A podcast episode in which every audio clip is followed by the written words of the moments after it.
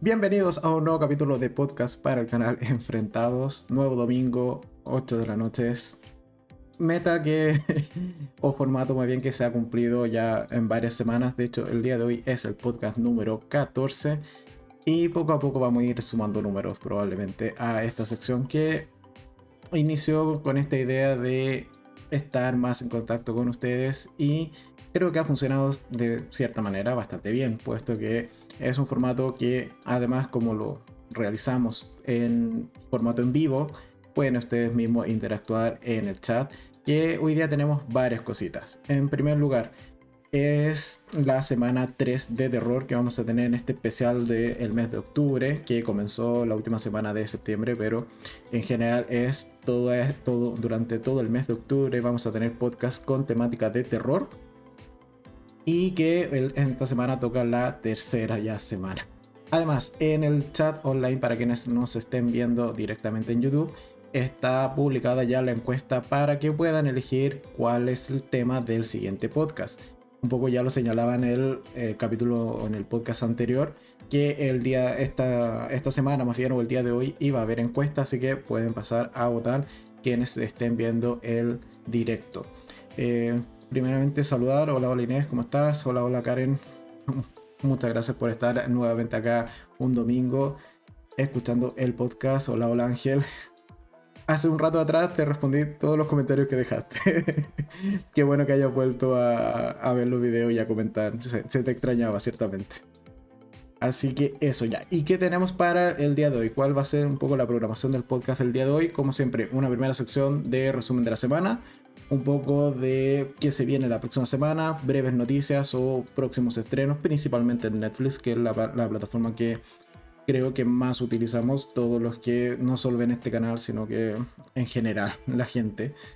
Y después nos vamos con la temática del podcast de hoy de terror. En primer lugar vamos a comentar la película del 2018 Hereditary, que es de Ari Aster. Y después comentar también su segunda película, solo ha hecho dos, eh, que es Midsummer del 2019, del mismo autor.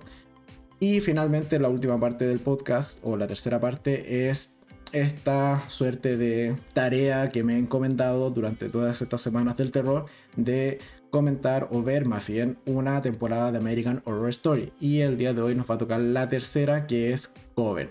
Así que les daré mi opinión, evidentemente con spoilers, porque hay algunas cosas que me guardo por si igual les interesa verla, pero hay ciertos detalles que el salseo o la gracia es comentarlas con spoiler. Así que el día de hoy esa es la programación para este podcast. Eh, ¿Qué más dicen los comentarios? Ángel dice, viene corriendo después del partido Colombia-Brasil. ¿En serio? ¿Y quién ganó? Yo soy lo menos futbolero que hay en la vida. Así que ahí me puedes comentar quién ganó, porque ni siquiera sabía que jugaba Colombia con Brasil. Eh, ¿Qué más? Hola, hola Luis. Eh, muchas gracias por estar aquí nuevamente en el podcast. Así que ya, vámonos de lleno entonces con la primera parte del capítulo de hoy. Eh, esta semana que acaba de terminar el día de hoy, o que más bien se está terminando el día de hoy domingo. ¿Qué pasó por el canal? Bueno, el lunes arrancamos con una serie que está en Netflix, una serie cortita, policial, de seis capítulos, si mal no recuerdo, sí, creo que eran seis capítulos, que se llama El caso Harton que es una serie bastante normalita, hay que reconocerlo, de un caso donde tenemos un asesino en serie que tiene la particularidad de eh, dejar una suerte de muñequitos de avellanas, no, o, no, no eran avellanas, se me acaba de ir la bala, pero una suerte de muñequitos hechos con un fruto de un árbol, no recuerdo ahora cuál se me acaba de ir el punto es que esa es la gran particularidad y tenemos un asesino en serie que tiene que eh, ser descubierto por estos policías que van a investigar este caso de Harton.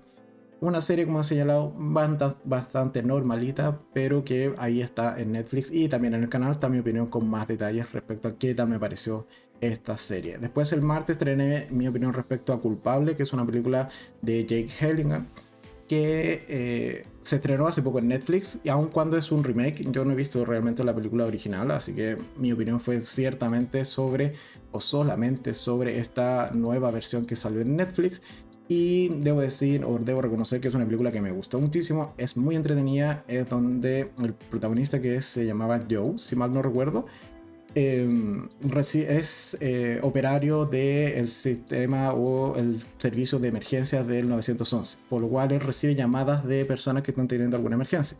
El punto es que es su última noche en este trabajo, puesto que tiene todo un contexto de por qué es su última noche, que no lo comentaré en mayor detalle, pero en su última noche recibe una llamada de una chica bastante asustada y bastante extraña la llamada, pero que rápidamente logra determinar de que al parecer esta chica está siendo secuestrada en ese mismo instante por lo cual va a tener que utilizar todos sus recursos de las plataformas de emergencia y sus conocimientos como policía también para intentar ayudar a esta chica que como he señalado está siendo secuestrada en ese mismo instante.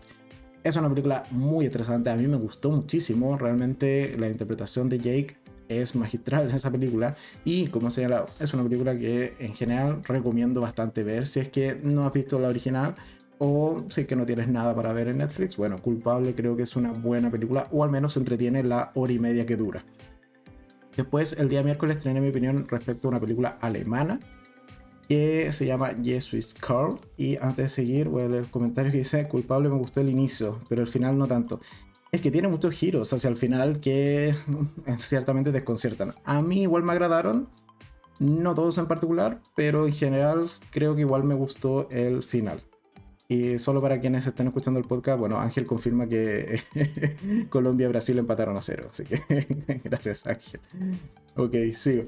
Entonces, como decía, el miércoles traeré mi opinión respecto a esta película alemana que se llama Jesus Carl, que básicamente eh, la vi porque la protagonista es la misma de la serie Biohackers, que es una serie de ciencia ficción que a mí me gusta muchísimo. Entonces dije, bueno, veamos quién más hace esta chica. Y si bien la película tiene una primicia bastante interesante porque ella vive en Alemania, en Berlín si no me equivoco, con su familia bastante tranquila hasta que explota una bomba justo donde ella vive. Por lo tanto, va, aparte de quedar traumatizada, va a empezar a despertar un cierto odio hacia los inmigrantes que a quienes se les eh, atache, o sea, o se les inculpa de este atentado por lo cual es una, una película que gira en torno a este discurso de odio en contra de los inmigrantes que está bastante interesante desde ese punto de vista. Pero tiene otros fallitos en la película que no me terminan de agradar. Así que si quieren ver mi opinión completa, abajo en la descripción están los enlaces para que puedan ver qué tal me pareció a grandes rasgos entonces Yes Swiss Car que está también en Netflix. Después el día jueves, como eh, lo había prometido, y a cosa que no suelo hacer esto de grabar el mismo día que estreno, pero bueno, el día jueves estrené mi opinión respecto a What If, que es esta serie de eh, Disney Plus, en donde se hace la pregunta de qué pasaría si algunos eventos cambiaran de lo que conocemos del UCM. Y es una, es una serie animada de nueve capítulos. Y como el día jueves, perdón, el día miércoles terminó de emitirse su noveno y último capítulo de esta primera temporada, el día jueves entonces estrené mi opinión y en rasgos generales creo que es una serie bastante buena, con muy buena calidad en cuanto a la animación pero tiene capítulos que me gustaron muchísimos y capítulos que en realidad no me gustaron para nada. Así que si quieren ir a ver ese video, ya saben, abajo en la descripción está mi opinión al respecto, que por lo demás, como es capítulos entre comillas no conectados entre sí, le hice esa review o esa opinión en forma de ranking, desde el que menos me gustó hasta el que más me gustó. ¿Qué más? Dice en los comentarios antes de seguir. Inés dice, empezaré a ver culpable y empecé a ver culpable y no me gustó, pero tu comentario hace que la termine de ver, o me hace terminar de verla. Debería continuar. Creo que, o sea, por lo que ya te conozco, mm, quizás no es del tipo de película que te guste porque no pasan grandes cosas, hasta 100% centrada en el protagonista. E incluso, como lo digo en el video del review, el 90 y pico eh, por ciento de la película es un primer plano a Jake, al protagonista. Entonces, creo que por ese lado puede que no te haya terminado de gustar. Eh, ¿Qué dice Ángel? Ese título tiene algo que ver con el, lema Yes Charlie. Mm, lo desconozco. Dentro de la película funciona como efectivamente un eslogan para apoyar este mensaje de odio en contra de los inmigrantes, puesto que el líder de esta eh, suerte de organización para ordenar el tema de inmigración en toda Europa es precisamente un chico que se llama Carl. Entonces puede que esté relacionado, en realidad no lo sé. Pero dentro de la película ese es el contexto que tiene realmente ese lema. Eh, Luis que dice, eh, ¿ha visto la película El Hoyo? Está en Netflix, es como de terror, tiene canibalismo, es muy acuática. O esto en mm, en, neutro, en español neutro sería como...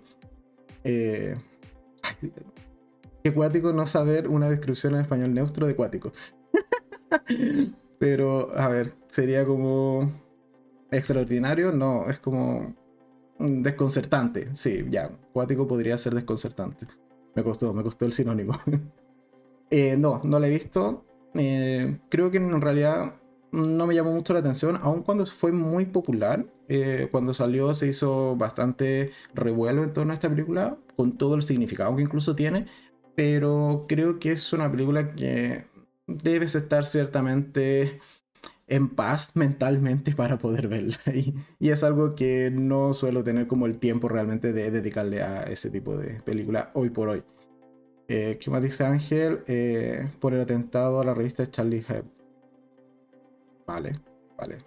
No soy tan conocido en ciertos, en ciertos temas de atentados, sobre todo. Lo siento.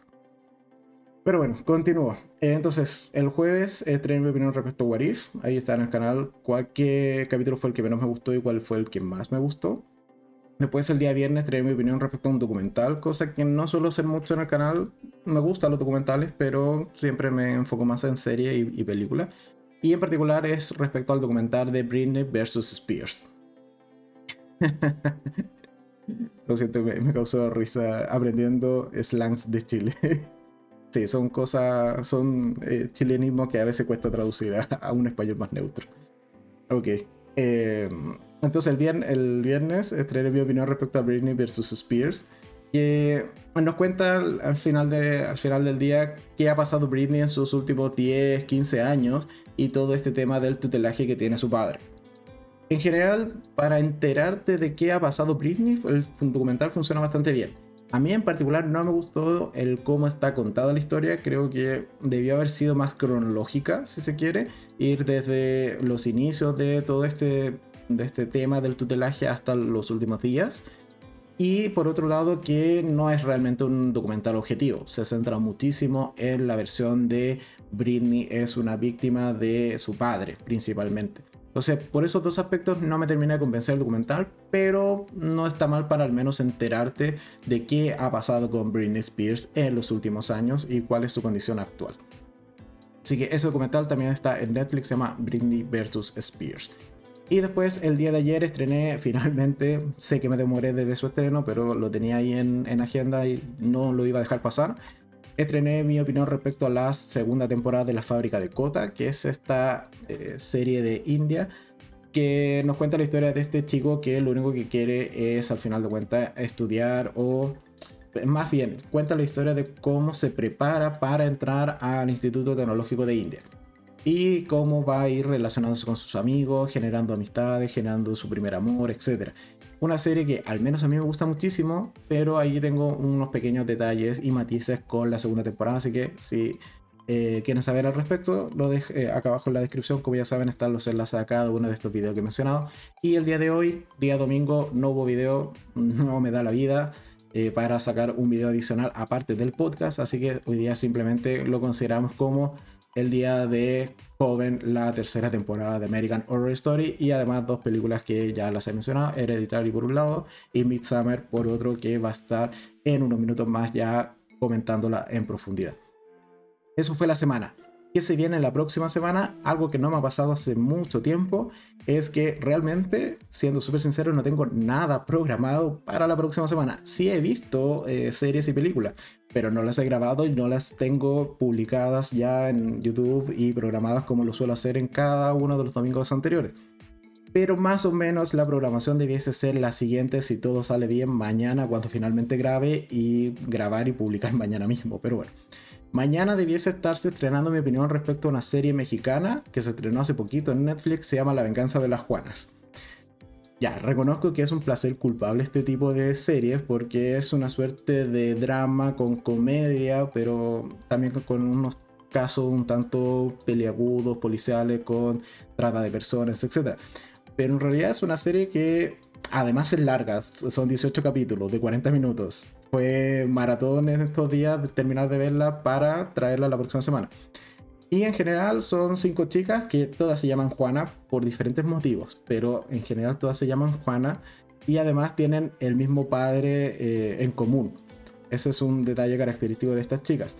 Y por otro lado, este padre en realidad no es de los trigos muy limpios, por así decirlo. Así que es una serie que me gustó bastante, me la pasé muy bien viéndola y ya eh, mañana grabaré, publicaré mi opinión al respecto si todo sale bien.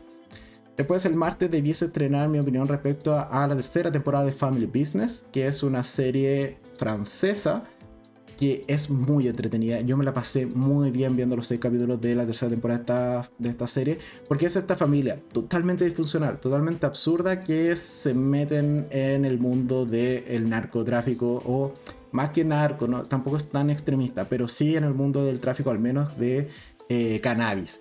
Y les pasan cosas que realmente son bastante peligrosas. En general, es una serie que me reí muchísimo con la tercera temporada y no diré más porque aún me falta grabar mi opinión al respecto.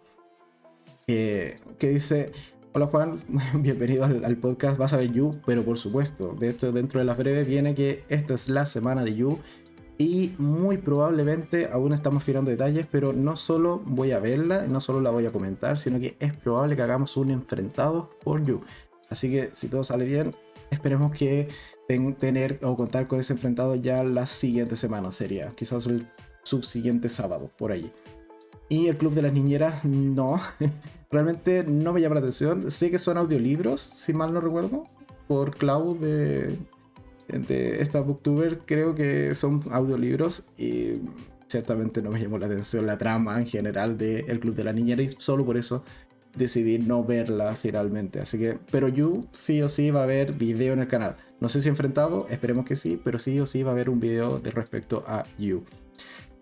Ok, entonces martes, opinión de eh, tercera temporada de Family Business. El miércoles debiese salir mi opinión, y la tengo que grabar también, de la segunda parte o segunda película de Venom, que la fui a ver al cine el día de ayer en términos generales, para no dar mayores spoilers, sí, es una película súper entretenida, me reí también bastante, pero me hubiese gustado que tuviese más gore. Si hubiese sido clasificación R, yo quedaba aún más feliz con ella, pero en general creo que es una buena película.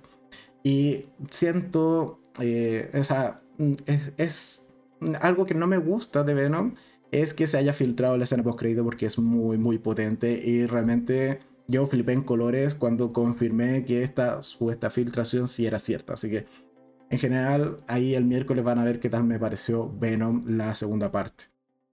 Eh, ¿Qué más dice Ángel? Sí, recuerdo la review de Family Business, es muy buena. Ya, eh, exactamente, en el canal está mi review respecto a la primera y segunda temporada en conjunto, un poco a la espera de que se estrenara la tercera, así que ahora que ya salió, puedo decir que es una muy buena temporada, mantiene el nivel e incluso no lo he terminado de pensar, pero quizás termine siendo mejor considerada eh, que las temporadas anteriores. Pero aún no lo termino de madurar. Así que en realidad ya la recomiendo ver. Es una película, es una serie muy entretenida. Y que dice Inés, La Juana es una teleserie colombiana que se estrenó en el 2005. Sí, y todavía, o sea, como no he hecho la investigación necesaria o no he hecho los, los guiones para las reviews, no lo he investigado, pero no sé si tendrá relación. Ahí me, pierdo. Pero eh, le que sí va a haber eh, video mañana, si todo sale bien, si llego en buenas condiciones después de salir un rato más a rumbear, eh, debiese mañana haber mi, estar mi opinión respecto a esta serie. ¿Qué más dice Juan? Eh, Juan dice, no sé si ya viste, pero hace unos días sacaron en Netflix la segunda temporada de una serie turca que se llama Amor 101, pero es buenísima y eh, las personalidades de los personajes es súper buena. La tengo anotada dentro de mis pendientes. Es una de las series que voy a hacer todo lo posible por ver esta semana y quizás haya video de ella, porque son dos temporadas, entonces tengo que hacer tiempo para poder verla. Pero sí o sí voy a tratar, al menos que durante octubre esté ese video, porque es una serie, como tú señalas, que al menos a mí me parece bastante interesante. Así que haré todo lo posible por traer video de Amor 101. Eh, ¿Qué más? ¿Qué más? Seguimos. Entonces, y el día jueves, dentro de lo que ya tengo programado, debiese salir mi opinión respecto a una película que está en Netflix, que es de temática slasher, o al menos debiese. Por ahí ya va un poco mi opinión, o sea, el spoiler de mi opinión que se llama Alguien en tu casa. O sea, hay alguien en tu casa, que se estrenó hace un par de días en Netflix. Una película que ahí comentaré en mayor profundidad del día jueves si es que todo sale bien. Eh, ¿Qué dice Ángel? Sí, La Juana es novela colombiana. No lo sé, desconozco si esta venganza de las Juanas de Netflix tenga alguna relación, pero de qué es entretenida, es muy entretenida. vale, y hasta ahí tengo de hecho de programación porque no he alcanzado a ver nada más. Evidentemente habrá video el viernes, habrá video el sábado, de qué aún no lo sé, ahí me tengo que eh, poner a, a laburar y a dormir poco esta semana para poder traer video esos dos días. Y además el día domingo, evidentemente en el podcast sí o sí habrá eh, mi opinión y review y comentar en extenso la cuarta temporada de American Horror Story que es Freak Show. Y además del tema que ustedes mismos, quienes estén viendo este podcast en directo, van a votar en la encuesta que está acá en el chat online. Que por ahora, de momento, va ganando la saga de Juego del Miedo o So en sus 7, 8. Son 8 películas más el spin-off. Pero bueno, ahí voten durante el podcast y al final vamos viendo qué termina siendo la otra temática del próximo podcast. Así que eso en cuanto a lo que se viene la próxima semana entre las breves de eh, breves noticias, bueno, esta semana salió el teaser trailer extendido, bueno, es casi un trailer completo de House of the Dragon, que es la próxima serie ambientada o basada en el mundo de Canción de Hielo y Fuego, la misma de Juego de Tronos, que ciertamente lo vi, pero reconozco que me he entretenido mucho más con todos los videos que han hecho respecto a esta serie. Así que es una serie que yo al menos sí veré y esperaré con bastante ansia su estreno por HBO Max. Y en cuanto a los próximos estrenos, que es un poco lo que ya finaliza esta primera sección del podcast, tenemos que, bueno, el 22 de octubre, como saben, se estrena la segunda temporada de eh, Locan Key. Y para responder a Juan antes de continuar, eh, ¿viste Outers, eh, Outers Banks? No, porque no me llamó la atención realmente. Creo, o sea, vi el, la, opinión y la review de, de Envy Channel y fue como, ok, esta no es una serie para mí. Así que no, realmente no vi Outer Banks. Lo siento. Eh, bueno, Locan Key, 22 de octubre. You, como ya habían comentado en el chat, se estrena este viernes. Así que sí o sí, el fin de semana es de You. Voy a estar maratoneando esa serie. Y también el jueves se estrena la segunda temporada de Otra Vida. Que me gusta mucho esa primera temporada. Esa es una serie de ciencia ficción de viaje en el espacio. Y el jueves se estrena su segunda temporada, así que también va a ser de mis fijas para ver el fin de semana.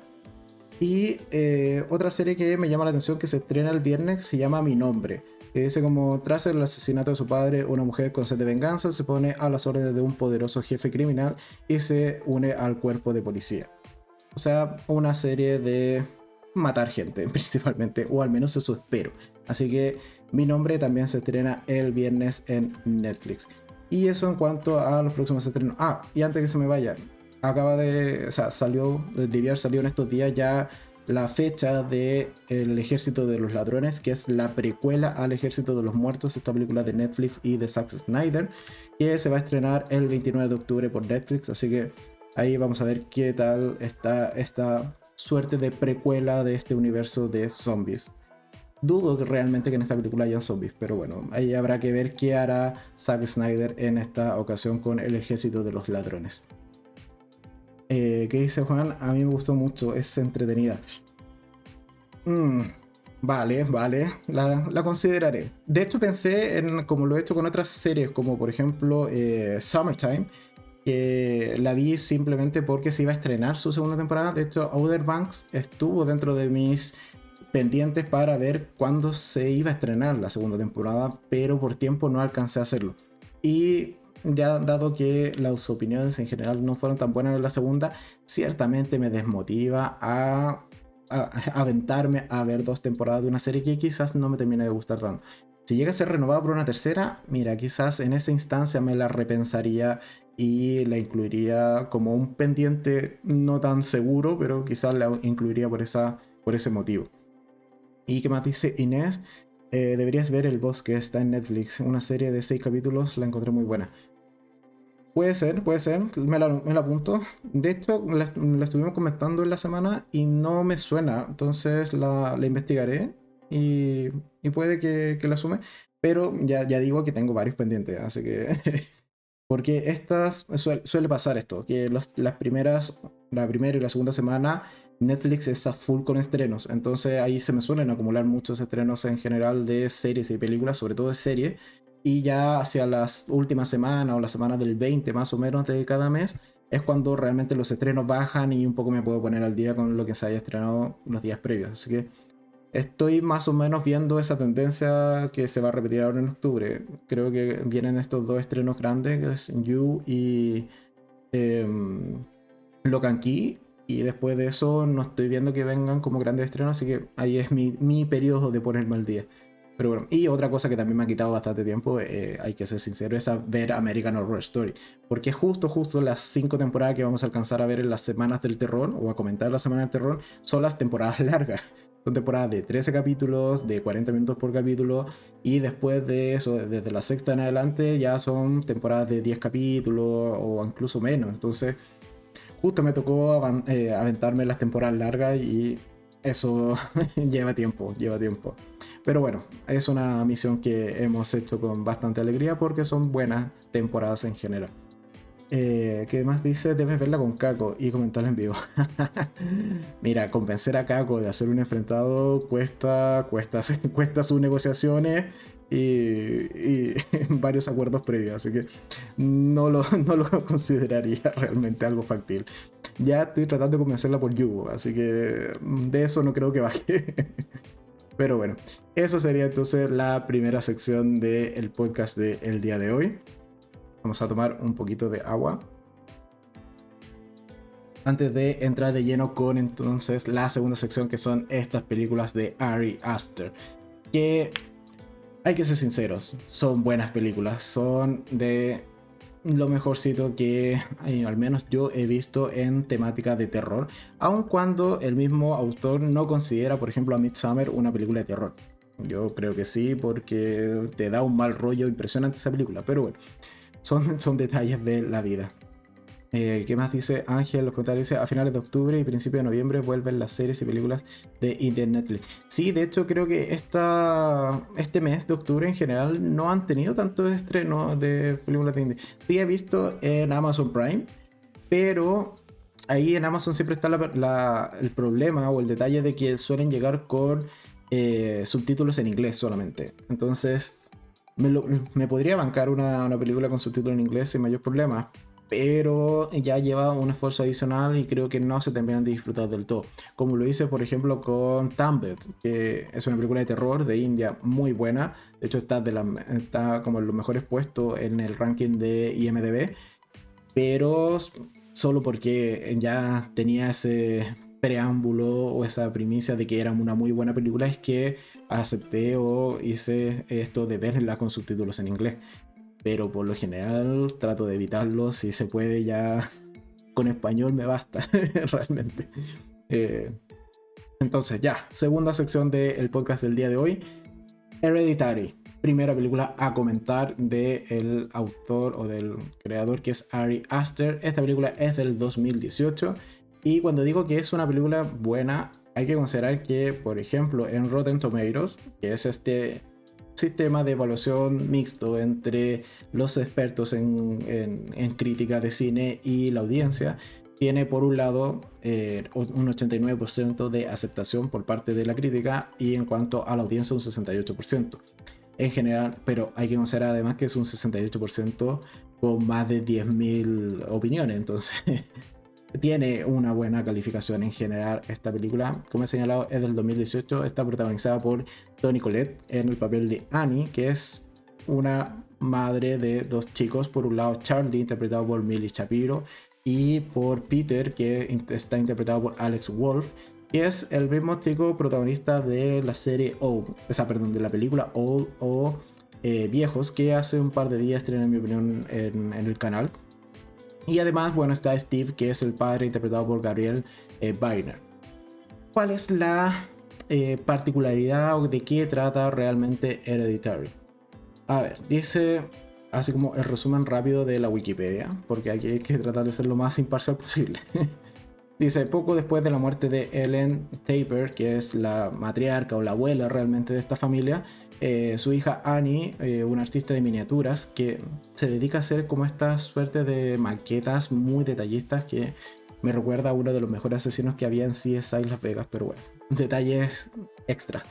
Dice, eh, junto a su esposo Steve, su hijo mayor Peter y su hija menor Charlie, asisten al servicio fúnebre, donde durante su discurso deja en evidencia eh, su distante y disfuncional relación con su madre. Annie nota la presencia de varios extraños, pero no les da mayor importancia. Días después, Annie frecuenta un grupo de terapia para lidiar con el duelo, eh, con el duelo a su manera y a espalda de su familia, ya que le preocupa la influencia que tenía Ellen sobre su hija menor o su hija Charlie quien llega a confesarle que su abuela deseaba que ella fuese un varón.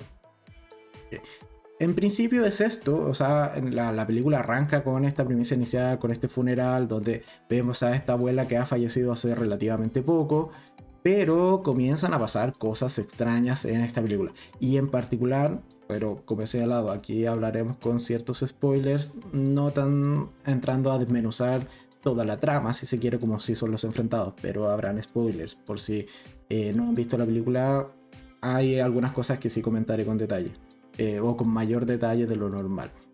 Eh, aquí, aquí voy con esto. Hay un hecho particular en esta película de que, por un lado, tenemos hechos sobrenaturales que son bastante extraños y em, me causó más de un sobresalto, debo reconocerlo.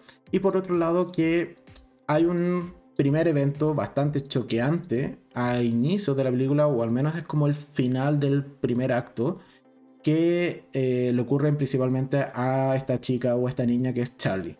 Le ocurre un hecho trágico eh, que es bastante impactante, como he señalado, y las escenas posteriores también.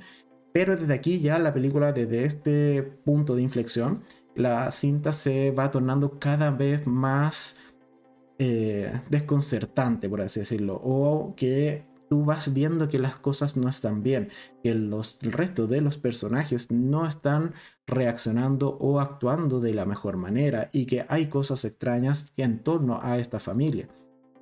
Eva dice Inés, dice, el personaje de Peter eh, también es parte de Jumanji, que, eh, que después dentro del juego lo hace... Ah, cierto, ¿verdad? Es el, es el protagonista de Jumanji, cierto, tienes toda la razón. Claro que después es quien eh, en su versión como adulta de videojuego es La Roca. Tienes toda la razón. Muy bien, muy, muy buen punto.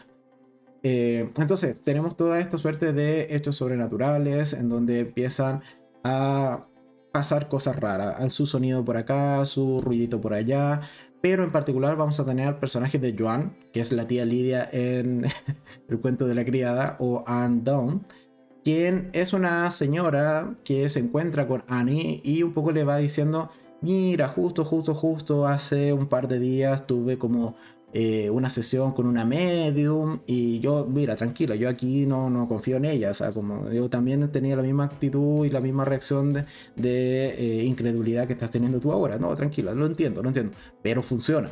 Y tienen toda esta sesión como de espiritismo, donde justo Joan llama a su hijo, si mal no recuerdo, que acababa de fallecer o había fallecido hace un cierto tiempo, y se da eh, cuenta con esta acción Annie que ciertamente la señora tiene razón o algo de verdad hay allí. Y después comienza también ella a experimentar con esta suerte de espiritismo para traer de vuelta o entablar una cierta conexión con su hija Charlie que... Eh, spoiler, lo siento. Pero que le ocurren cosas trágicas en algún punto de la película. El punto es que eh, aquí es cuando ya la cinta nuevamente tiene como una siguiente derivada, si se quiere, en lo espeluznante o en esta cosa de generarte este ambiente de desasosiego, de que aquí las cosas siguen funcionando mal, puesto que aquí también es cuando ya el personaje de Peter comienza como a tener esta suerte de visiones, eh, comienzan a ver cosas más extrañas aún, y en particular creo que es una película que tiene un final bastante acorde a todo lo extraño que estaba pasando, lo explica bastante bien en pocos minutos, eso sí, es casi los últimos 3 o 4 minutos de la cinta cuando te explican qué está pasando. Es muy probable que si has escuchado algo de Hereditary o de Midsummer, eh, porque las comparaciones son evidentes, eh, te hayan spoileado el final. No lo haré yo, pero es muy probable que sí hayas escuchado de qué realmente va esta película de Hereditary. que ciertamente, al menos a mí, me gustó bastante. Eh, ¿Qué dice Inés? Cuando empecé a ver Hereditary y vi a la niña, no sabía que eh, si era pequeña o adulta. Eh, tiene una cara muy, muy rara su cara, pero buenísima en la película. Sí, de hecho, espérame, ¿y qué dice la tía Lidia y sus consejos? Ya, mira, aquí cuál es la anécdota un poco que, hay con esta película. Yo esta película no la había visto, realmente, aun cuando Kako me insistía, me insistía que la viese, porque es una de sus películas favoritas. Y decidimos verla el, ¿cuándo fue? El miércoles o jueves, creo que fue el jueves, en la noche. Muy, muy tarde, cerca de la... Terminamos como a la una en la madrugada de verla. Y la vimos en conjunto en una videollamada en simultáneo para poder ir comentándole. Y precisamente lo primero que dije cuando vi a a, Anne sin saber cuál era el contexto de, esta, de este personaje en la cinta, lo primero que le dije a Kako, mira, si aparece la tía Lidia, tú no puedes confiar en la tía Lidia. si algo me ha enseñado cuatro temporadas del cuento de la criada es no confiar en esta actriz. en nada lo que te diga. Es como, de esto le, decía a Kako esto de, es como el meme de este eh, chico eh, negro gritando, run, bitch, run. Es como lo mismo, es como corre, corre. Simplemente si ves a la tía Lidia, corre. Y por otro lado, lo de la, protagonista que es eh, Millie Shapiro, esta niña, también hicimos el mismo comentario que eh, hacía Inés en eh, el chat. Tiene una cara peculiar. Y de hecho, mientras veía la película, yo me puse a investigar así como cómo ha crecido esta niña, saber qué, cuál ha sido su, su desarrollo, si es que ha tenido más películas, etc. Y ciertamente esa, por así decirlo, peculiaridad en su rostro se ha ido suavizando con el tiempo y con los años a medida que ha ido creciendo. Así que, pero en general, ella te da mal rollo. Además que tiene toda esta suerte. Hay algo que me suele estresar bastante, que son como estas personas que sufren esta alergia así como extrema, donde les da un choque anafiláctico y la palman. Eh, en particular, el personaje Starly sufre de esta afección, entonces ya me era bastante estresante esto de, oye, tú aléjate de los frutos secos, en particular de las nueces, y bueno, ahí justo hay un pastel repleto de nueces. Es más, justo vemos la escena donde están picando las nueces, ahí es como un kilo de nueces, y tú sabes que las cosas van a terminar mal. Pero en general creo que es una buena película, me entretuvo bastante, y la otra anécdota que nos pasó es que no pudimos terminar de verla en conjunto. Cuando faltaban 5 minutos, el internet se cayó. Literalmente, casi que se cayó en todo Santiago la, el operador que, que, al menos tengo yo de, de fibra óptica. Y finalmente no pudimos verla, así que un poco ya fue como, mira, lo intentamos, reiniciando el router no funcionó. Eh, dijimos, bueno, ya, ya fue, me voy a acostar y al final la terminé viendo con datos del celular, pero eh, valió la pena. Y después de eso lo seguimos comentando, como ya señaló, hasta muy, muy tarde. ¿Dónde ver Hereditary? Se puede ver en, eh, en lo que es HBO Max. Y de hecho en, en, HBO Max aparece con su título de hispanoamericano, por así decirlo, que es El legado del diablo. No sé por qué lo habrán cambiado. Creo que Hereditary funciona mejor. Pero bueno, en general una muy buena película que al menos a mí me gustó bastante entiendo por qué a la gente en general le gusta esta película. Tiene un ambiente de terror bastante bueno, bastante potente. El final puede que a algunos no les guste. A mí me parece quizás un tanto acelerado, pero coherente dentro de lo que me estaban contando. Y el sonido que hace con la boca es terrible. sí, me refiere, te refieres a la niña. Sí, de hecho, también está esa anécdota. Eh, yo creo que, no creo que Kako se moleste por contarla, pero eh, pasa que la hermana de Kako es muy temerosa de las películas de terror. Entonces cuando eh, esta hermana de Kako vio la, la, película, después Kako le enviaba audios con el sonidito de la boca que hace Charlie, que es como... Solo para asustar a la hermana. Kako tiene, a veces es muy malvada con, con su hermana. Pero sí, también tiene ese sonidito de eh, que te causa un mal rollo. Lo mismo que pasaba, por ejemplo, con la primera del conjuro, donde estaba esta cuestión de esta cosa, de los aplausos. Acá es este sonido que hace Charlie constantemente. eh, ¿Qué dice Ángel? Dice, la googleé. Y sí, tiene un rostro extraño. Puede que de adulta eh, sea muy linda. Porque los actores cute de niños cuando crecen se ven raros. Sí, ya lo vemos con el protagonista de. ¿Cómo se Mi pobre angelito. o solo en casa. que ahí es un poco lo, inverso. Pero bueno.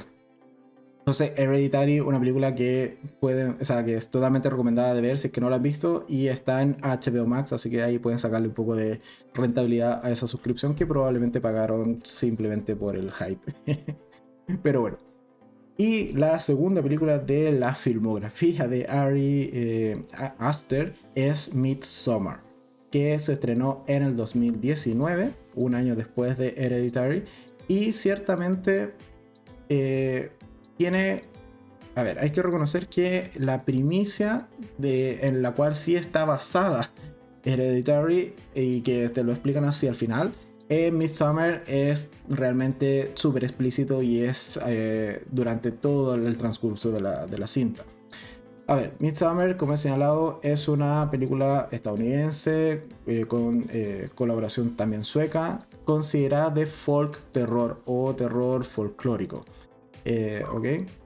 Su argumento dice algo así como, la estudiante de posgrado de psicología Dani está traumatizada después de que su hermana Terry se suicidara y asesinara a sus padres llenando la casa con monóxido de carbono. El incidente tensa las relaciones de Dani con su novio, Christian, eh, un estudiante de posgrado de eh, antropología. El verano siguiente, Dani descubre que Christian y sus amigos Mark y Josh han sido invitados por su amigo sueco Pele, o Pel, eh, a asistir a una celebración de verano en la comuna ancestral de Pel, que está en, eh, en Suecia. ok, un nombre impronunciable, pero está en Suecia. Eh, explica que esta celebración solo ocurre cada 90 años y Christian no le había dado a Dani, no le había hablado a Dani del viaje y los dos discuten. Y en un intento por arreglar las cosas, Christian decide invitarla y a regañadientes Dani también termina aceptando. ¿ok? Eh, ¿Qué dice Luis? Eh, ¿Ves? No tan solo los primos hacen bullying, las hermanas también. sí, o sea, si hubiese tenido hermano, probablemente también hubiese sido el hermano que hace bullying. Pero bueno, cosas que pasan. ok. Entonces, Midsummer. Ya, a ver, primer, eh, primer reconocimiento de esta película, de las dos, entre Hereditary y Midsummer, yo prefiero Midsummer. ¿Por qué? Porque es una película muy, muy inquietante. Hay que considerar que es una película de terror. Sí, yo igual la considero de terror aun cuando el mismo autor diga que no lo es tanto. Bueno, yo sí considero que es de terror, pero tiene esta particularidad de que es totalmente de día. Toda la película transcurre de día y toda la película es súper luminosa. O sea, aquí no te intentan asustar realmente con eh, la sombra que se mueve, lo que no logras ver en la oscuridad. No, aquí toda la paleta de colores es súper clara. Es, de hecho, todos los ropajes de las personas de esta comunidad eh, son blancos, blanco impoluto. Eh, siempre está de día, todas las cosas ocurren de día, pero aún así es una película súper inquietante. Que al menos a mí me gusta bastante. Y como decía, bueno, está protagonizada por eh, Dani, que es esta chica de cual ya hice la, o sea, leí su breve descripción, que además es, eh, en realidad la actriz es Florence Pugh, que es la misma Yelena Belova de Viuda Negra.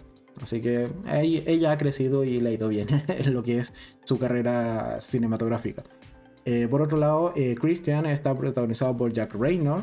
Pelé, que es este amigo que los invita a este viaje, está protagonizado por Wilhelm Blomgren y eh, tenemos también a Mark, que es uno de estos dos amigos, que está protagonizado por eh, Bill eh, Poulter. Y es como el amigo chistoso o el amigo que en realidad no le importa nada.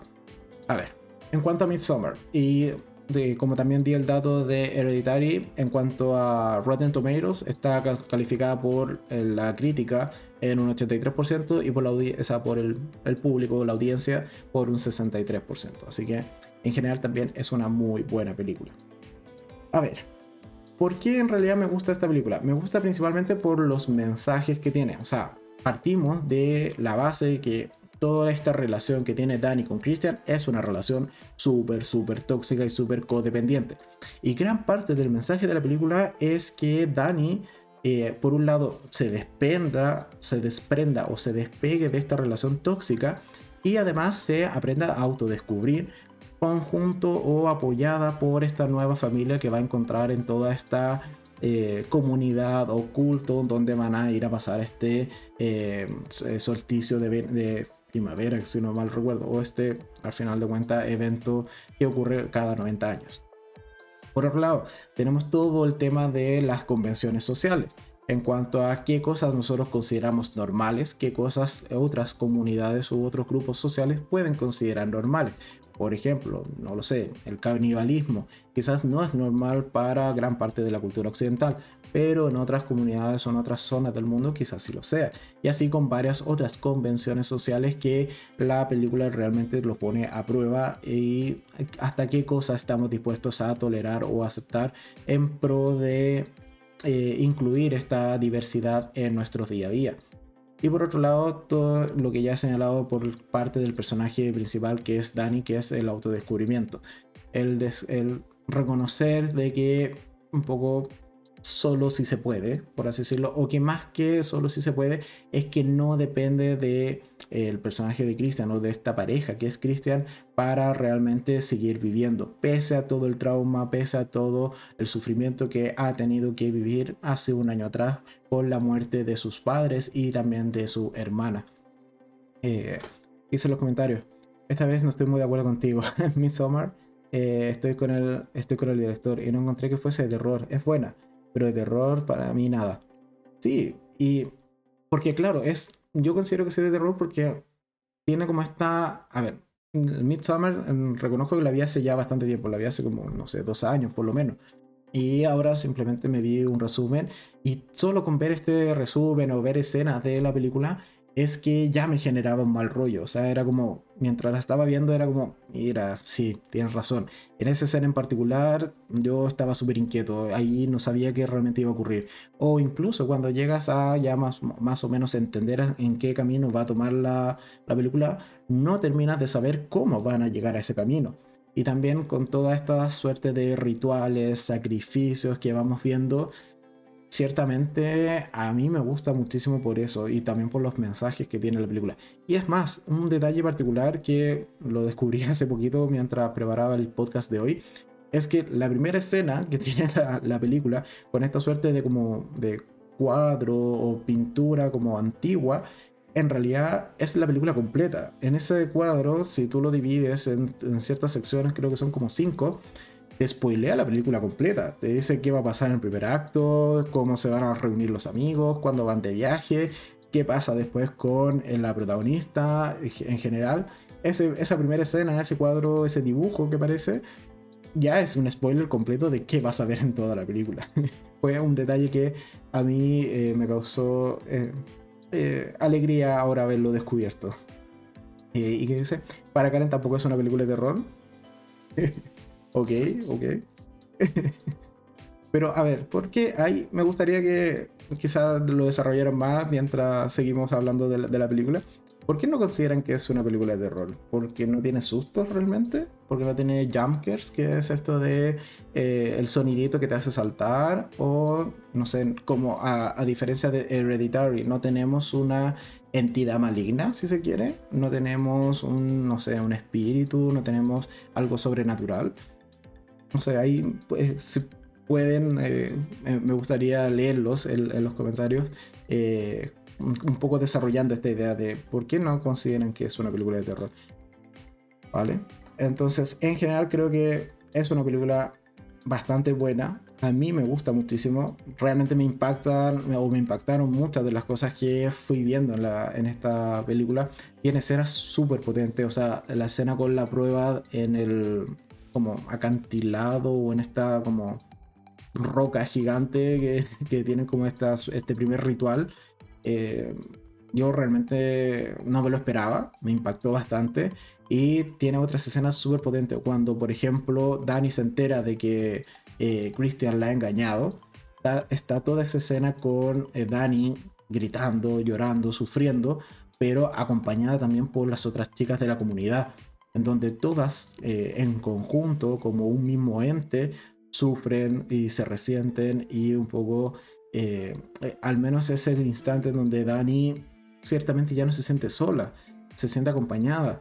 La propia relación que tiene Dani con Christian a lo largo de la película y sobre todo al inicio, toda esta escena súper codependiente, súper de relación tóxica, en donde Dani está sufriendo y eh, principalmente Christian es un patán, es un tipo que está allí casi por lástima, que realmente no quiere estar en esa relación, pero tampoco la quiere terminar. Entonces, y que por lo demás, todas las cosas que ciertamente Dani es súper válido que reclame o que no esté de acuerdo, él la hace sentir mal, la hace sentir que es su culpa. En general, ese desarrollo de los personajes, sobre todo de Christian y Dani, y de esa relación en general, a inicios de la película, creo que es muy potente, está muy bien hecha. Eh, ¿Qué más dice eh, Ángel próximo podcast? Debate sobre qué es una película de terror. Lo podría poner dentro de las opciones para la encuesta. Pero sí, y es totalmente válido. Puede que. Eh, ¿De qué es diferente? Sí, es totalmente diferente. De hecho, lo comencé diciendo, es una película que transcurre 100% en el día. Que puede ser incluso considerada más como una película de autosuperación, con el todo este tema de un culto o una secta. Sí, pero de que tiene escenas que a mí me causan inquietud y no, no un cierto, no diré terror o, miedo, pero sí un sobre un, uno que otro sobresalto y uno que otro eh, malas sensaciones en el cuerpo en general. Eso sí hay que reconocérselo, o yo al menos se lo reconozco a Midsummer del 2019. Así que es una película totalmente recomendada de ver y donde principalmente está en Amazon Prime. Así que en Amazon Prime pueden ir a ver Midsummer. ¿Vale? Eh, ¿Qué dice Inés? A ver, acá está. Para mí es más suspenso, eh, intriga y infidelidad, ¿vale? Y mostrar la vida de la secta, pero eh, sentirme al borde del grito, como eh, ver terror de verdad, ya sea pesadillas, juegos diabólicos, etc. Vale, vale, es un poco lo que le decía, entonces claro, eh, es por esta falta como de esta suerte de temática sobrenatural quizás, o el que haya principalmente, o que la película quiera asustarte. Claro, Midsommar no es una película que busque asustarte, es una película que busca más bien inquietarte más bien contrastar tu sistema de creencia con lo que te está planteando la película, que es otro sistema de creencia totalmente diferente, donde desde el nacimiento de un bebé ya se va criando de manera diferente, allí se cría en comunidad, es una comunidad aislada y que claro, de vez en cuando maten uno que otro turista, bueno, son cosas que pasan, pero en general, claro, la película no busca realmente generarte un sobresalto. Lo que busca, en mi opinión, es más bien generarte esta inquietud y este cuestionamiento por cuáles son realmente tus sistemas de creencias versus lo que está planteando la película. Así que en general por eso creo que es igualmente una muy buena película. Y eh, en comparación con Hereditary, a mí sí me gusta más Midsummer porque creo que es una película de donde puedo rascar más, de donde puedo encontrarle más cositas, más detalles que me terminan por convencer. Es como lo que me ha pasado o me pasó en su momento con esta película que se llama Mother de Jennifer Lawrence, o que está protagonizada por Jennifer, eh, por Jennifer Lawrence. Y, eh, ay, siempre se me olvida, eh, es de Morgan, Jeffrey, Jeffrey de Morgan, creo. El, que es el, el que es Negan en The Walking Dead o el padre de Bruce Wayne en, el, en el DC Extended Universe. Bueno, en esa película también es una película muy inquietante y principalmente a mí me gusta por todas las reflexiones que puedes hacer en torno a la misma, todo el simbolismo, todas las cosas para pensarlas y repensarlas y buscarle un nuevo significado a qué está intentando contar, pero en general es una película súper extraña que te sientes desorientado gran parte de la cinta pero en general creo que también Mother es una muy buena película. Yo al menos sí me decanto por quienes sí le gustaron. O sea, o quienes sí les gustó esa cinta en particular, aunque es un tanto controversial. Pero bueno, en general, hay que ver Hereditary, hay que ver Midsommar. Sí, en mi opinión, totalmente sí. Ambas son muy buenas películas.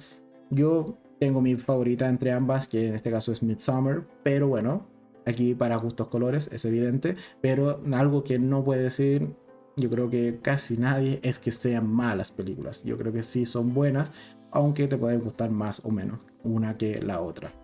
Así que eso con la segunda sección del podcast del el día de hoy. Y bueno, ya para ir encaminándonos hacia la última y tercera parte del capítulo de hoy, es hablar finalmente de la tercera temporada de American Horror Story, que lleva por título simplemente Coven. Antes de continuar, ¿qué más dice? Eh, me quedo con Hereditary. Solo por verle la cara a Charlie eh, ya te da.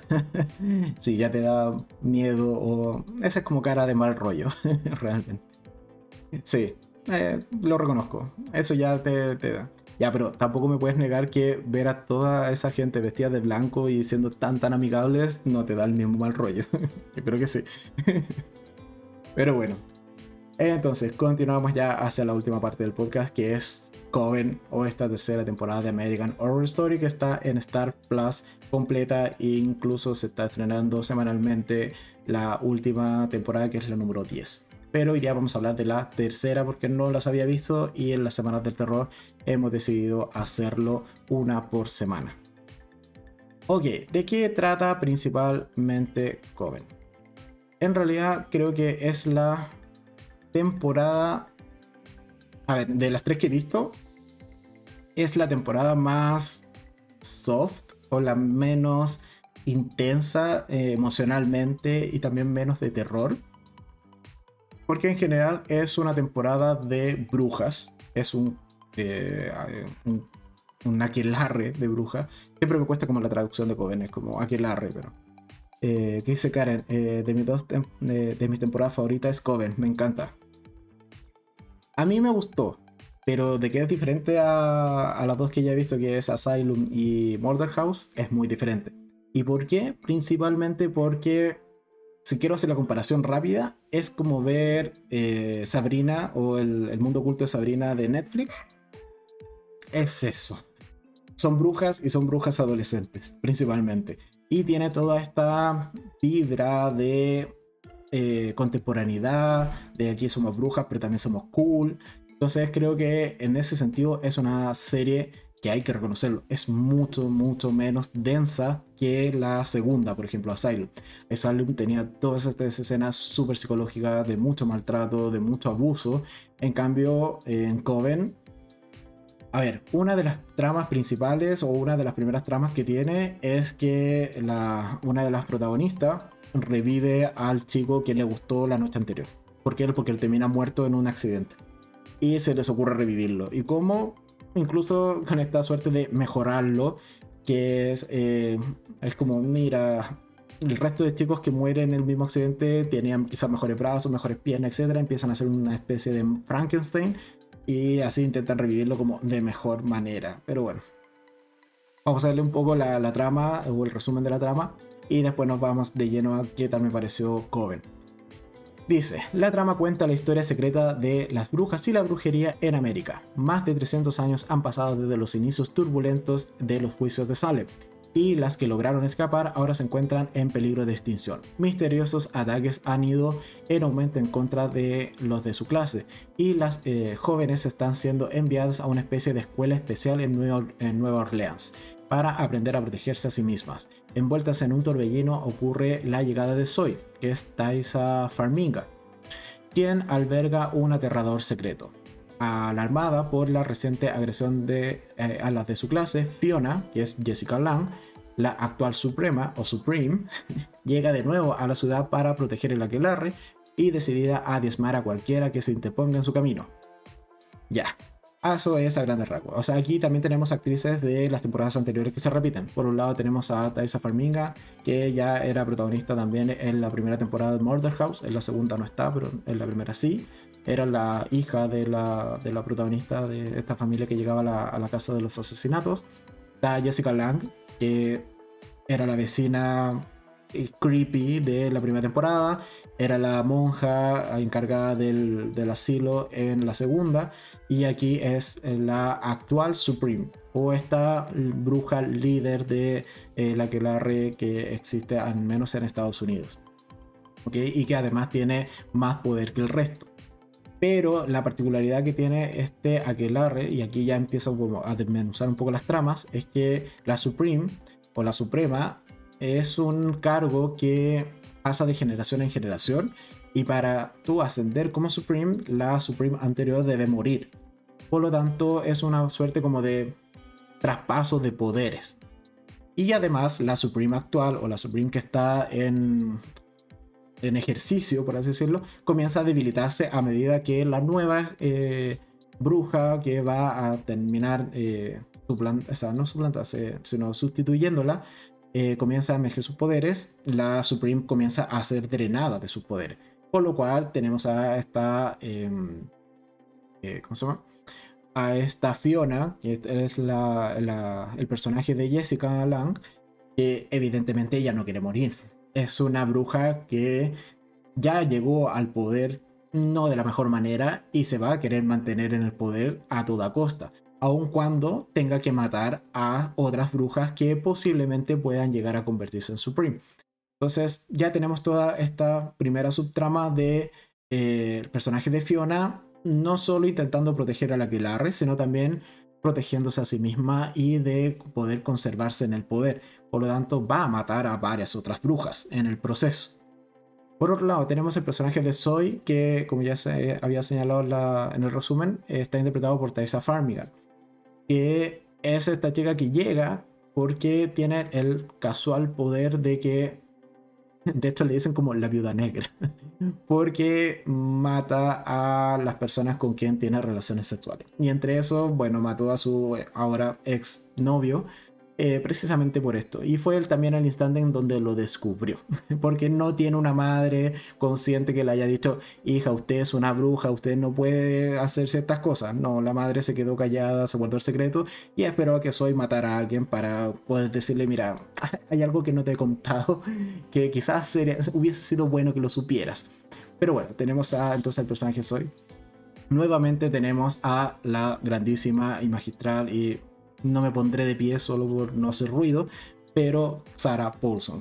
tenemos nuevamente a Sarah Paulson, en este caso eh, tiene el papel de Cordelia, Cordelia Fox, que es la líder de este coven o de esta casa refugio para las brujas. Eh, y le dice, acuso de no haber visto American Horror Story. Lo sé, lo hemos comentado, creo que no enganchaste realmente con el formato, pero bueno, Aquí para eso están los podcasts y por lo menos te lo puedo resumir de manera más entretenida. Entonces tenemos a Cordelia, que como he señalado es la líder de esta, de esta casa, de este refugio, y que por lo, por lo demás también es hija, en este caso, de Fiona. Y está toda esta suerte de relación madre-hija súper tóxica en donde Cordelia ha sido menoscabada constantemente y ella no se siente realmente una actriz, mm, o sea, perdón, una bruja poderosa o que pueda llegar más allá. Así que eso por el lado de eh, lo que es Cordelia, pero tiene un papel que lo comentaba con unos amigos que sí han visto eh, esta, esta serie, esta temporada. En particular a mí no me gustaba el rol que le dieron a Sarah Paulson en Coven ¿Por qué? Porque es demasiado evidente de que es la bruja que están intentando menoscabar a la fuerza, incluso por poder del guion, porque sabemos que siendo la hija de Fiona, que es la actual Supreme, es evidente por las mismas reglas que plantea la serie de que ella debiese ser la descendiente natural, si se quiere, de, de este cargo de Suprema, o de, lo dije como combinado, de Suprema. Pero eso no pasa realmente a lo largo de la temporada. No daré mayores spoilers, pero en general es algo que no, no me terminaba de gustar.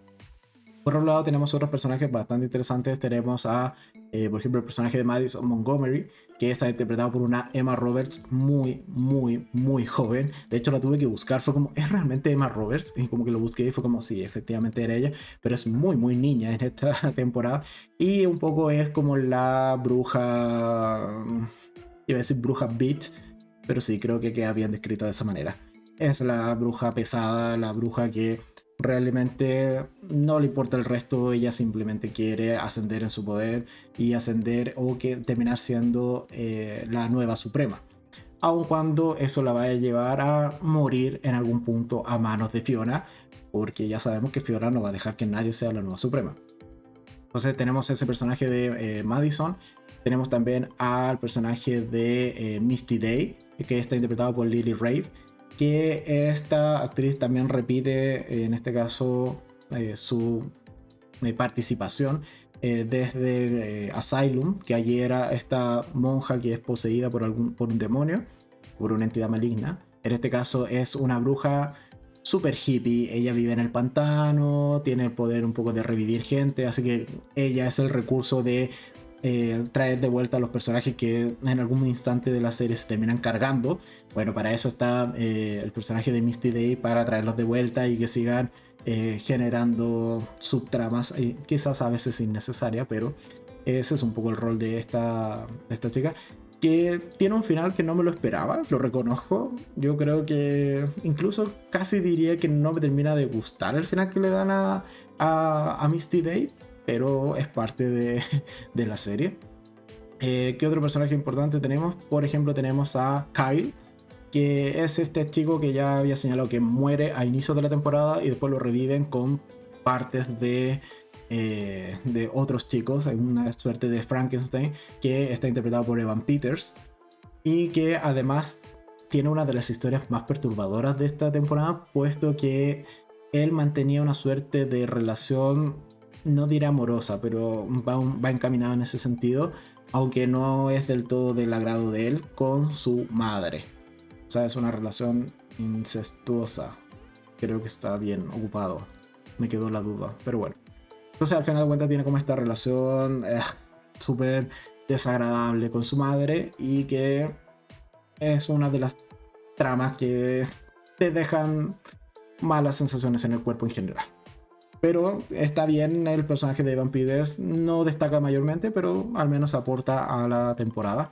Y lo que sí que está un personaje que a mí me gustó bastante porque logras odiarlo que es el personaje de Marie Delphine Lalaurie, que está interpretado por Kathy eh, Bates, que es una señora ya de edad, o sea, debe tener por lo menos 50 y tanto, casi 60 probablemente, que además es una mujer eh, de, la, alta sociedad, por así decirlo, pero de varios años atrás, de varias décadas atrás, en torno a casi 200 años, y que por lo tanto en su tiempo donde ella sí vivió es totalmente racista, ella tenía esclavos, eh, esclavos que por lo demás torturaba, masacraba y realmente era una mujer detestable que producto de haber hecho esto recibe una suerte de maldición de una bruja vudú que básicamente la hace inmortal, pero la entierran viva. Entonces por eso es que despierta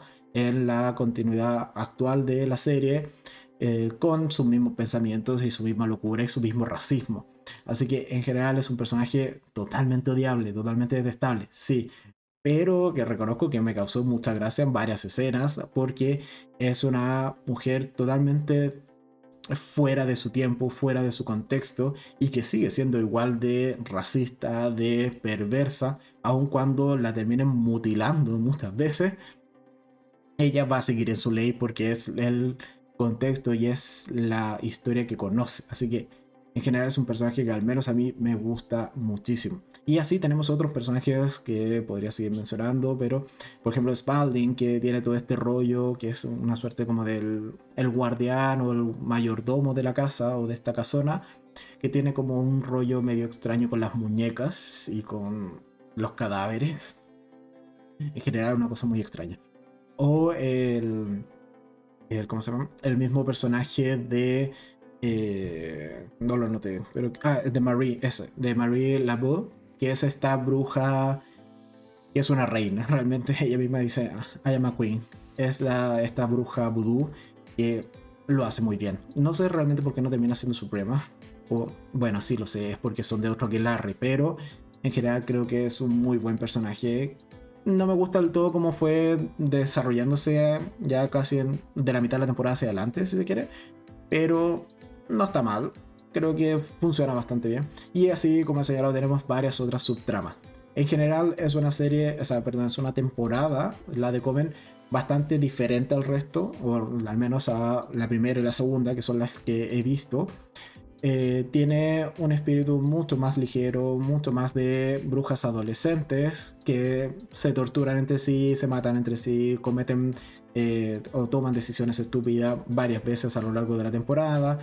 Tenemos muchas subtramas, bastante de crítica social algunas, sobre todo el tema del racismo, unos temas un tanto controversiales, como lo he señalado de este personaje, por ejemplo, de Kyle con su madre, o el de Spalding con esta suerte de casi a veces necrofilia, entonces es como ah, una cosa medio extraña. Pero en general creo que es una temporada que me gusta, me gustó bastante, me entretuvo bastante, me la vi bastante rápido, pese a que son 13 capítulos, igual la maratoné con, con mayor velocidad, si se quiere, que las temporadas anteriores. Pero también por esto mismo que ya he señalado, que es una temporada mucho más ligera. Por lo tanto, no me generaba esta suerte de eh, cansancio emocional verla, sino que me entretenía. Y también tenemos bastante muerte, bastante gore, un poco también del sello característico de lo que es American Horror Story. Dentro de mi ranking personal, mm, que va por ahora liderando eh, Murder House, seguido de Asylum. Efectivamente la colocaría en una tercera posición a lo que es Coven, principalmente porque es totalmente diferente a lo que me esperaba. Yo sí me esperaba una serie o una temporada más bien de brujas con el mismo tenor o el, mismo calibre que las temporadas anteriores, es decir, brujas prácticamente masacrando gente. Sí, ok, esa era mi expectativa, lo siento. Esto de no eh, ver spoilers, o sea, no ver los trailers, no, no leer spoilers, bueno, me genera generalmente esta expectativa. Pero lo que yo esperaba de Coven era precisamente eso. Y cuando la vi, dije, mira, esto es como Sabrina. O sea, ya de que en el primero o segundo capítulo revivan al tipo conoces la noche anterior porque te gustó.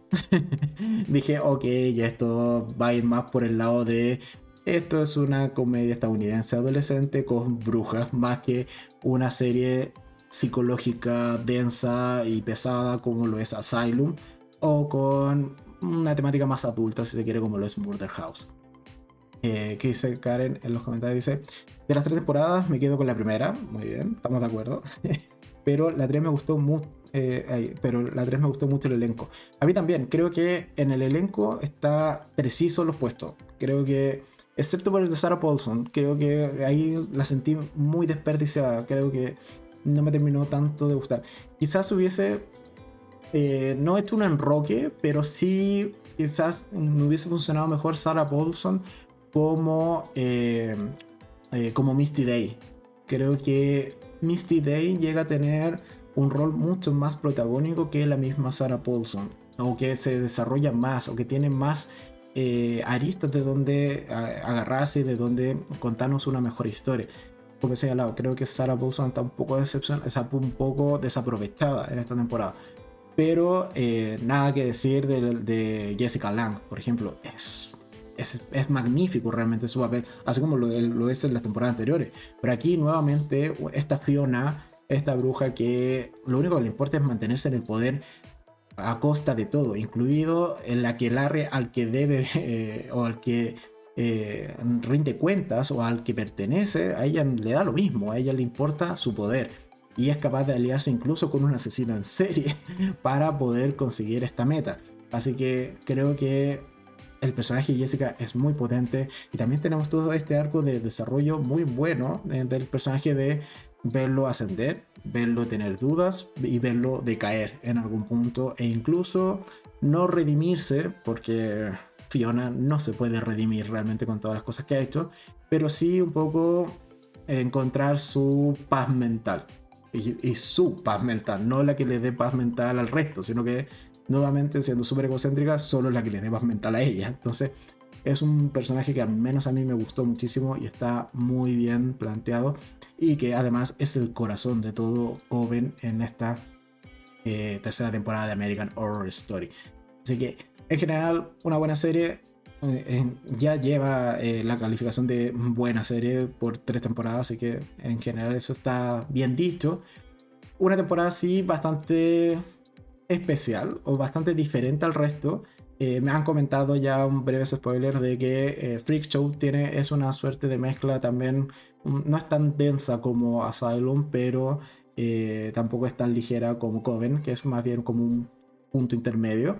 de hecho, Gino me hacía este comentario de que quizás lo que me pasa con Coven es que es tan radical el cambio de temática de eh, serie más bien adolescente o con temática adolescente ligera versus eh, un Asylum que es súper densa. Quizás debieron haberlo hecho al revés, de haber puesto primero Freak Show como para un poco suavizar este cambio de, de tenor en la serie, pero que en general eh, es una buena serie, tiene sus, sus particularidades y sus puntos positivos, como también algunos que, como ya he comentado, no me terminaron de gustar. Pero en general, una buena serie, una buena temporada, la de Coven, y ya me voy a, preparar en esta semana a ver la cuarta temporada que es Freak Show.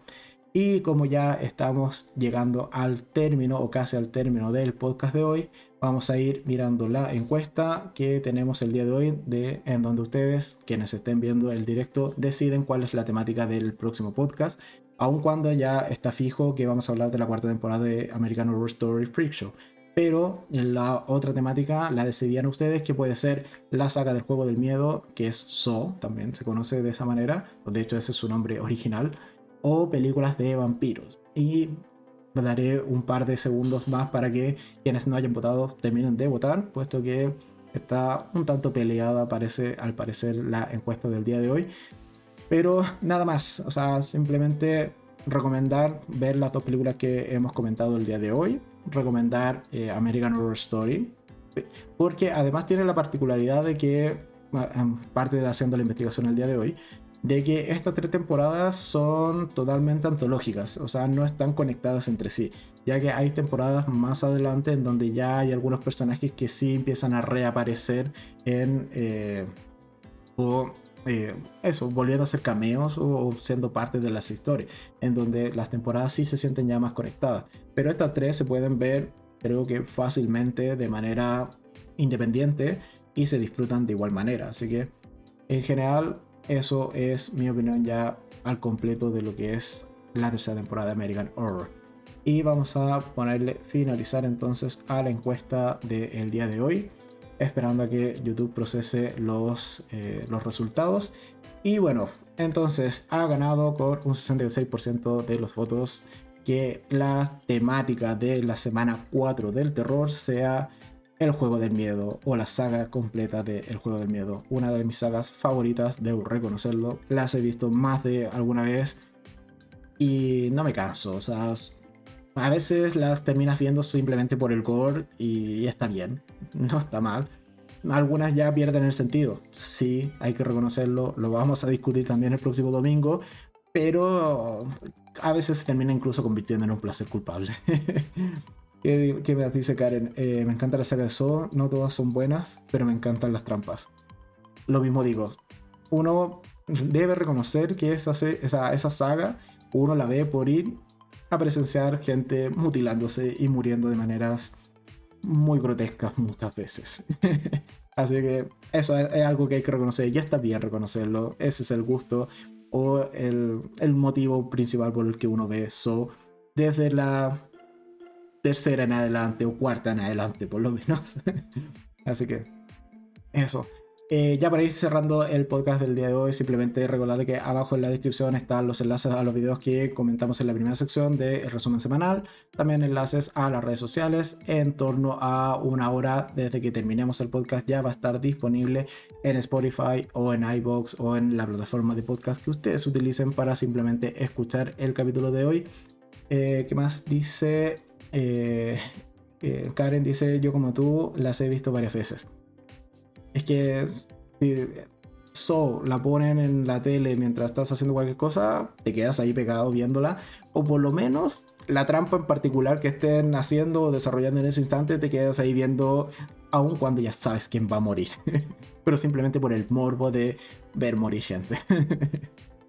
que dice Inés, excelente, eh, como nos tiene acostumbrados. Muchas gracias a todos los que estuvieron presentes en el podcast de hoy. Muchas gracias a quienes participaron en el chat, que esa es la gracia y esa es la esencia del podcast, de poder conversar libremente y de manera súper distendida, con bromas, con eh, uno que otro spoiler, pero también algo que me gusta de esta sesión es que ustedes mismos incluso deciden de qué va a tratar el siguiente podcast. Así que sin mucho más que agregar y eh, dando ya o habiendo dado los agradecimientos respectivos, eh, simplemente voy a eh, ir cerrando el podcast de hoy. nuevamente, muchas gracias a todos.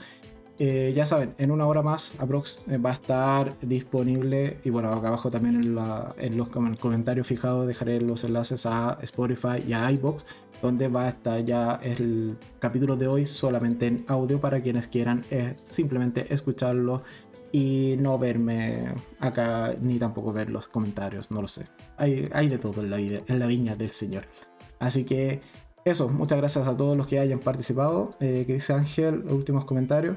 Eh, voté por Sebo, aunque nunca he visto ninguna de las películas. Pero Ángel, ¿cómo no has visto ninguna de las películas de Sebo? Pero al menos debes saber de qué tratan, supongo. Siento que te haremos demasiados spoilers el próximo domingo si es que te pasas por el podcast. Pero dale la oportunidad. Un poco de gore no le hace mal a la vida. Y además la primera de hecho, la primera película es la que menos gore tiene. Hay solo una parte de un cuerpo cortada. en las demás hay mucha más sangre. ¿Qué dice Inés? Eh, eh, no hice spoilers. Sí, muchas gracias Inés. Tampoco me hiciste spoilers la semana con algo que hayas visto, así que se agradece también. Eh, excelente podcast, muchas gracias Karen por todo. Por todos los comentarios, los aportes. Ángel, muy buen podcast, aunque hoy estuve de espectador. No vi ninguna. Ángel, yo estoy seguro que para el podcast final, el podcast de la Semana del Terror 5, eh, ahí sí o sí estoy seguro que la has visto.